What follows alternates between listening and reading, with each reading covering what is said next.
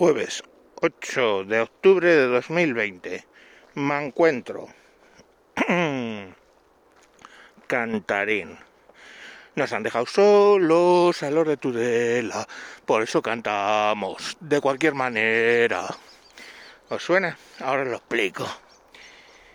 Bueno, eh, Alemania tiene la presidencia rotatoria de la Unión Europea en estos momentos y ayer presentó una propuesta a la Comisión de cómo va a ser el proceso para el reparto de los dineros por el tema del COVID. Bueno, pues básicamente lo que lo que ha propuesto es un periodo por el cual habrá un primer plazo de dos meses para cada una de las partidas, porque esto va a ir por partidas, habrá un plazo de dos meses para comprobar si eh, se cumplen los, las recomendaciones de la Unión Europea, que en el caso de España van al tema de las pensiones y del mercado laboral, entre otras muchas cosas que no cumplimos. Esos dos meses estudian si cumplimos los requisitos y a continuación hay un periodo de otras cuatro semanas, ¿vale? Para eh, lo que es, bueno, eh, aprobarlo en la comisión. La ayuda a un país concreto. Si algún país reclama, que es lo que se ha dado en llamar el freno de mano, como por ejemplo Holanda, que está para pocos chistes ya, tira del freno de mano y hay otros tres meses aproximadamente de retraso. Que es lo mismo, o sea, dos meses para revisar eh, si cumplimos y otro mes para aprobarlo en la comisión. Con ese escenario, claro que no quieren cumplir lógicamente los requisitos de la Unión Europea, pero sí recibir el dinero, se van a eh, ayer a Berlín, vamos a, a Bruselas, a pedir una aceleración de el procedimiento. Y claro,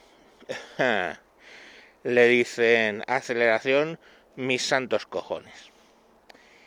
Entonces, llorosos, nos vamos a los sospechosos habituales ¿eh?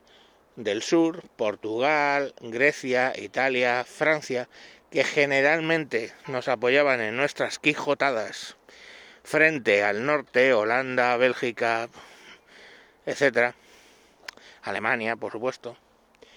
Pero los sospechosos habituales les le contestan a España que ya sí eso.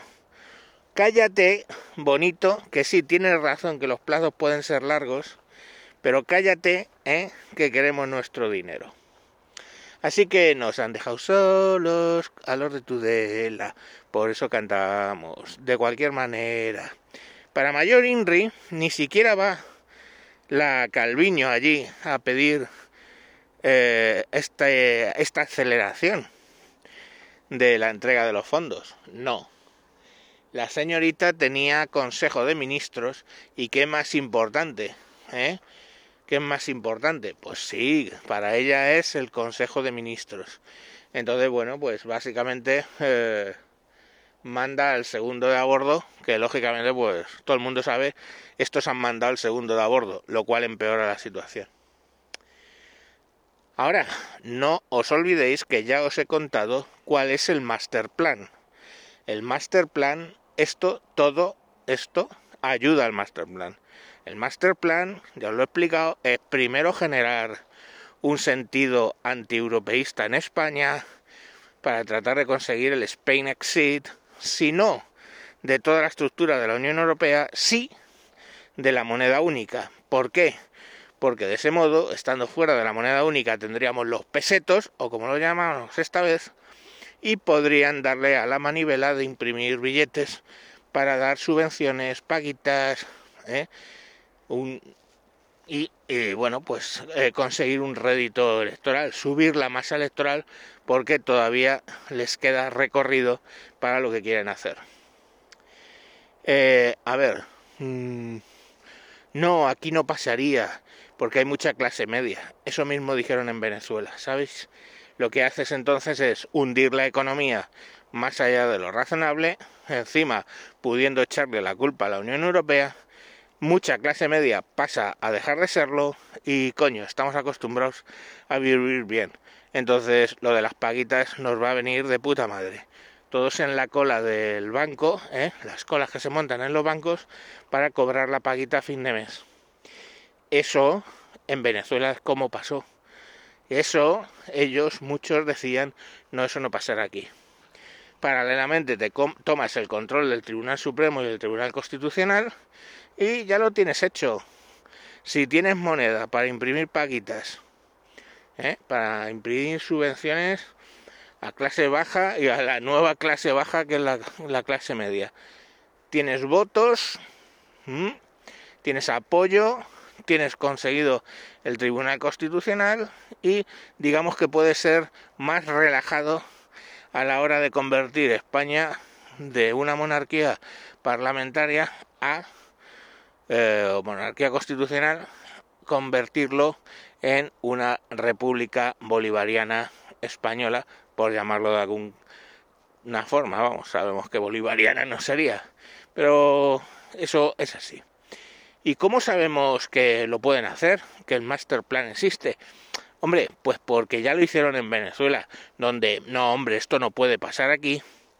Eh, esta misma tropa eh, de ciencias políticas lo montaron en Venezuela y les salió bien.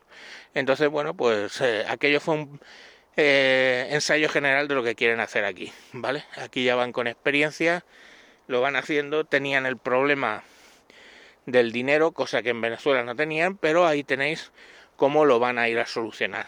Y ya está, no hay más. Y bueno, pues aquí no tenían, no tienen el control del ejército de momento, pero bueno, los soldados son eh, clase baja, digamos, clase eh, que entraría rapidito en lo de las paguitas y pues bueno, España es un concepto, comer una necesidad.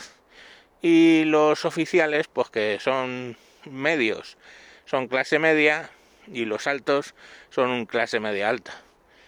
Pues todo va bajando y ahí pues habrá algunos que acaben apoyando, otros que no, pero claro, hay 140.000 140.000 o 230.000 soldados eh, frente a una pequeña mm, masa de oficiales, ¿no? Entonces, bueno, pues qué puede pasar. Pero no, oye, que no, que aquí eso no puede pasar, ¿a quién se le ocurre? Venga, adiós, a tomar por culo, adiós.